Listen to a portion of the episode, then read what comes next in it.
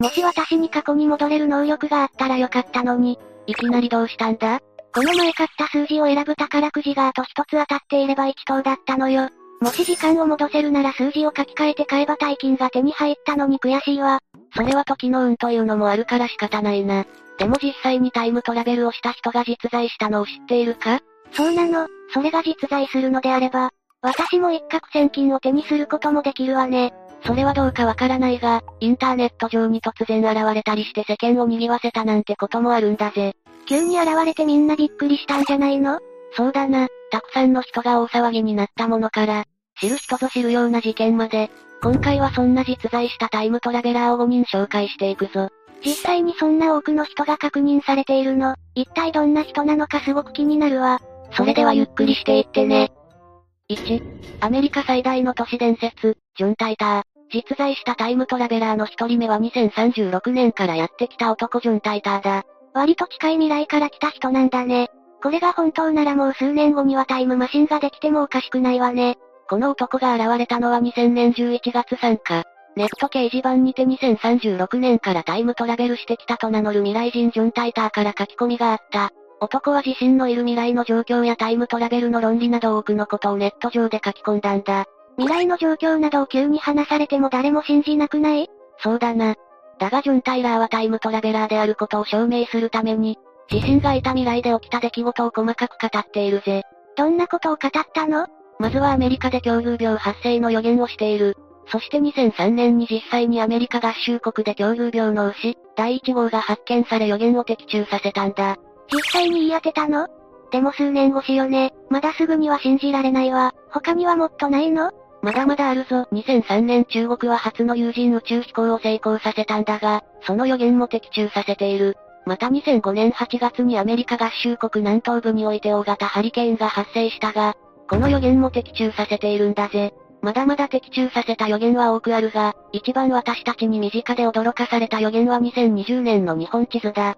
2020年の地図ってまさに今って感じだね。特に変わった感じはないけど予言だとどんな地図になっているの？ジョン・タイターの予言した日本地図を見ると日本列島が3つに区分けされているのがわかる。関東から西方面は新大和広告。関東含む東北地方は政府管理区域。青森、北海道は蝦夷共和国となっている。今の日本と全然違うわね。これは予言が外れたってこと？いや、完全に間違ってはいないんだ。東北が立ち入り禁止区域になっているのは2011年3.11の震災を予知していたのではないかと言われているんだぜ。二次災害の原発事故による放射能汚染によって、今でも福島県の一部地域は事実上立ち入り禁止になっているからな。なるほど。実際には福島のその部分が立ち入り禁止になっているけど、二次被害が関東方面でも大きく起こっていたら、この地図の通りになっていてもおかしくはなかったわね。ああ、そうなんだ。この地図で書かれている人は岡山になっているんだが、実は数年前から政府機能を東京だけではなく他のところにも置こうという動きがあったんだぜ。その傾向を考えても岡山などに人が置かれるというのはおかしくはないんだ。じゃあ、この地図は今後の日本に起こることかもしれないわね。こんなもの見せられたら未来人だと信じるしかないけれど、でもジョン・タイターは何をしに過去にやってきたの？観光目的なら過去の人にわざわざ接触する必要はないわよねジョン・タイターがタイムトラベルの際に任務を任されていたらしいんだ。その任務とは IBM 5100を入手することであると語っていて、IBM 5100は1975年に市場に投入されたポータブルコンピューターのことだ。こんな古いもの一体何に使うの？未来ならもっといいものがありそうだけど、このタイムトラベルの任務をジョン・タイターが任された理由は、祖父が IBM 5100の開発に関わっているからだと語っており、ジョン・タイターがいた未来には IBM 5100の機能が必要みたいなんだぜ。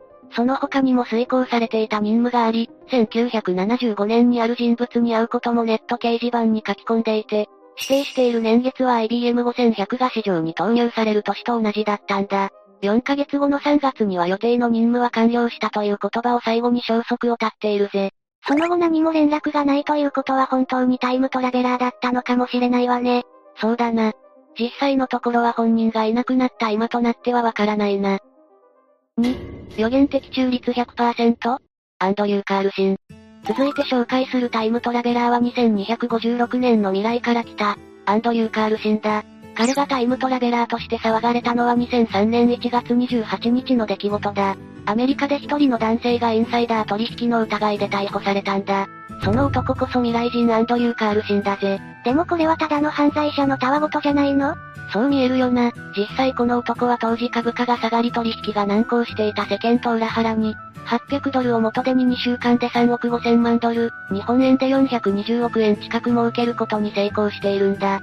え、どんなマジックを使ったの？元手がこんなに増えることなんてありえないわよねああ、だから FBI も怪しく感じて調査が入ったんだ。アンドリュー・カールシンは、ミスを犯すことなく126件のハイリスクの株式市場取引に投資して利益を出している。普通ではありえないことだよね。これは自分でどれが上がるとか分かってないとできないわよね。その通りだ。このアンドリュー・カーシスの不自然なまでの儲け方に、警察は不信感を抱き逮捕に至っている。その際、アンドリュー・カーシスは未来人であることを理由に、株価の動きを暗記し大儲けしたと語ったんだぜ。暗記して株に勝ったというだけでは信頼されないと思った彼は、2003年3月20日に起こったイラク戦争を予言したんだ。これは実際に起きた出来事よね。その通りだ。実際にこの兆候があったとはいえ、戦争が起きることなんて誰も的中させることなんてできるもんじゃないからな。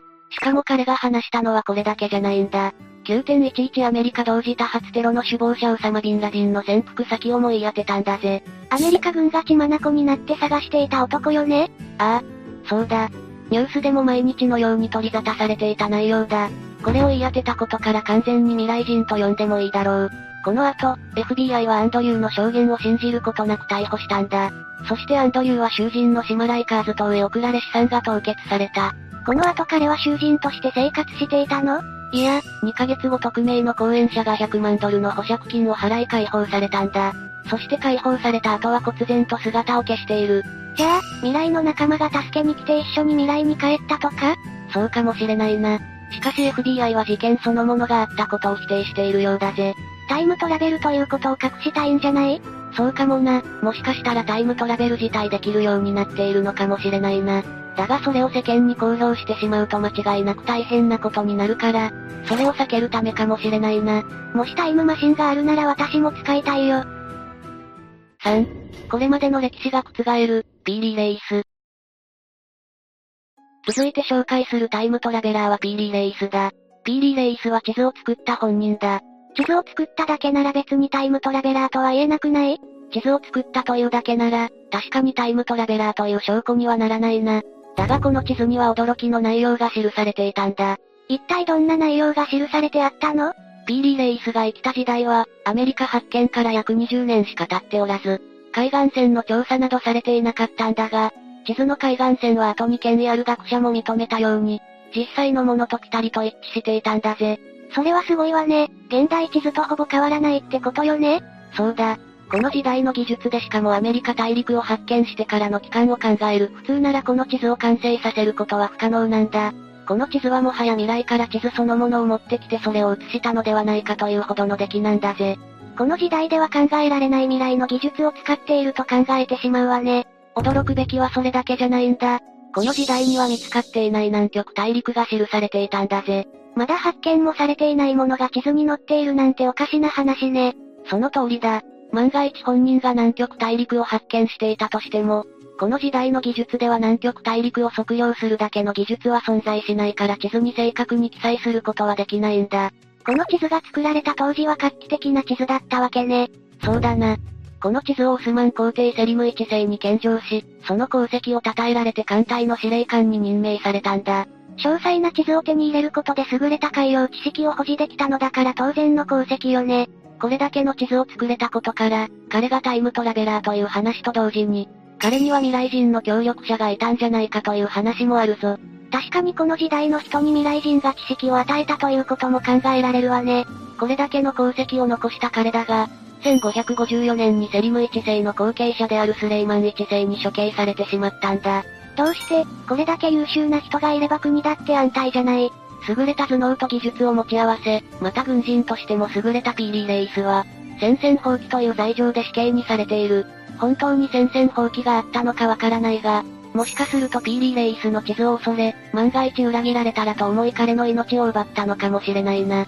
確かにこの時代では考えられないような技術を持っていると考えると怖くなるわね。これはどうだかわからないが、未来人が、未来を知りすぎたピーリー・レイスの命を奪った可能性も否めないな。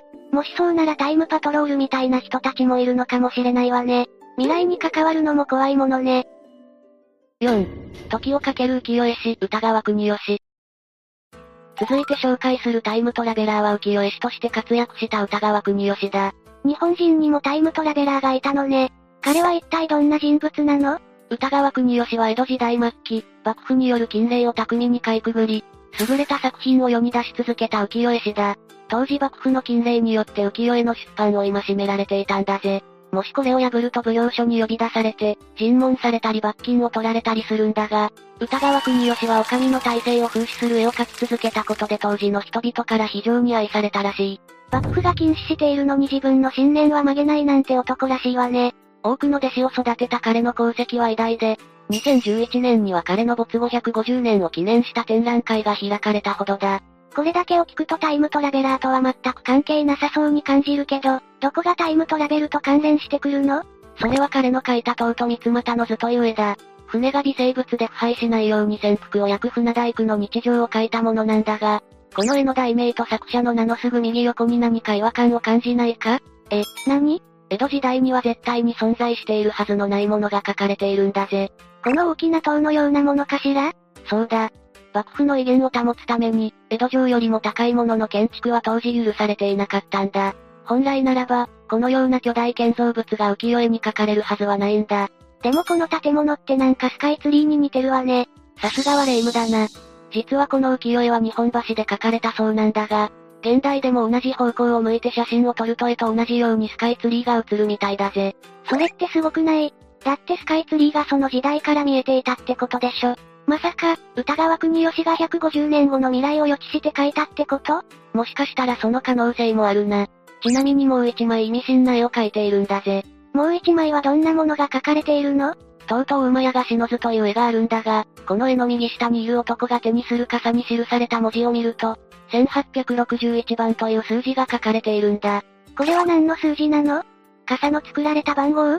これが何を意味するのかというと、実は西暦を意味すると言われているんだ。当時は、鎖国政策によって海外との交流がほとんど禁じられていた江戸時代で、時の流れを数えるのに使用するのはもっぱら年号だけだったんだ。キリストが生まれたとされる年を基準にした西暦なんてものが、歌川国義が生きた時代に使用されているわけがないと思うんだが、この1861という数字は歌川国義が亡くなった年、1861年と一致するんだぜ。まさか自分の亡くなる年を言い当てたってこと？実際はどのような意味の数字なのかは本人にしかわからないが、スカイツリーの絵のこともあって歌川国義には未来を予知する能力があったのか、はたまた未来から来た未来人だからこそ知っていたのか謎は深まるばかりだぜ。これが未来人だったら江戸時代には未来人がたくさんいた可能性もあるわね。5、ニューヨークタイムズスクエアに突然現れた男、ルドルフ・フェンツ。続いて紹介するタイムトラベラーは、74年もの時を移動したルドルフ・フェンツだ。74年？どういうこと？どんな内容なの？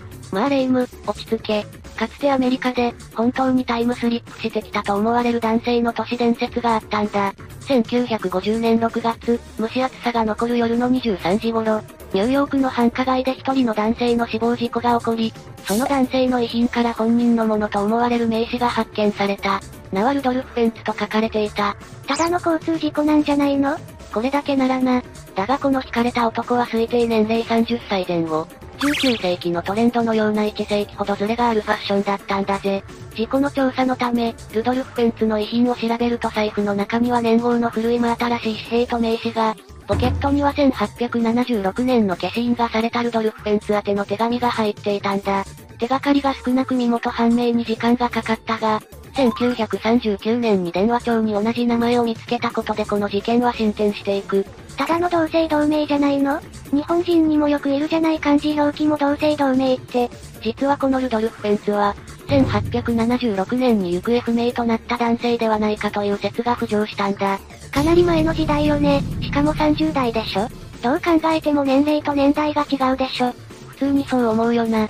19世紀に捜索願いを出されていたルドルフ・フェンツには妻と子がおり、家族はずっと彼を探し続けていたようだ。そうだったのね。でも実際に彼かどうかはわからないわよね。この時の捜査官がルドルフ・フェンツの行方不明者のファイルをチェックしてみると、彼の容姿、年齢、服装の説明は、タイムズスクエアの正体不明の死者の容姿と正確に一致したんだ。えでもそんな前に行方不明になった彼がどうして何年も経って現れたの？ルドルフ・フェンツは夜の散歩のために家を出て、二度と戻ってこなかったらしい。彼を見つけるために色々努力したが、どんなに頑張っても彼を見つけることができなかったようだ。急にいなくなって家族も心配だったろうね。また、義理の娘に死亡した男性の写真を見せると本人であると証言し、これが彼が74年の時を超えた証拠となったんだ。時を超えた事例が残されるなんてすごいわね。でもせっかく時空を超えたのに亡くなってしまったのは残念ね。生きていたらどんな状況だったのかなど色々と聞けたのに。ああ、そうだな。実際彼は事故に遭う前はかなり混乱していたようで、その混乱している状況での事故だったようだぜ。確かにそうね。実際急に未来に飛ばされたら焦るわよね。そしてどうしていいのかわからず車にぶつかってしまったわけね。ああ、そういうことだ。今回紹介したタイムトラベラーは5人いたが、実際にはもっと多くのタイムトラベラーの存在が確認されているんだぜ。確かにこの5人だけがタイムトラベラーというのもおかしな話よね。そうだな。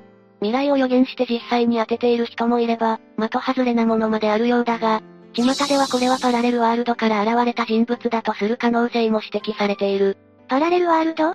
パラレルワールドってタイムトラベルと関係あるの？一般的には全く関係ないように思われているが、深い関係があるんだぜ。ただ、この話は長くなるからまた今度しっかりと紹介するぜ。なんかとても気になるわね。次も楽しみにしているわ。この動画が良かったら高評価チャンネル登録よろしくお願いします。最後までご視聴いただきありがとうございました。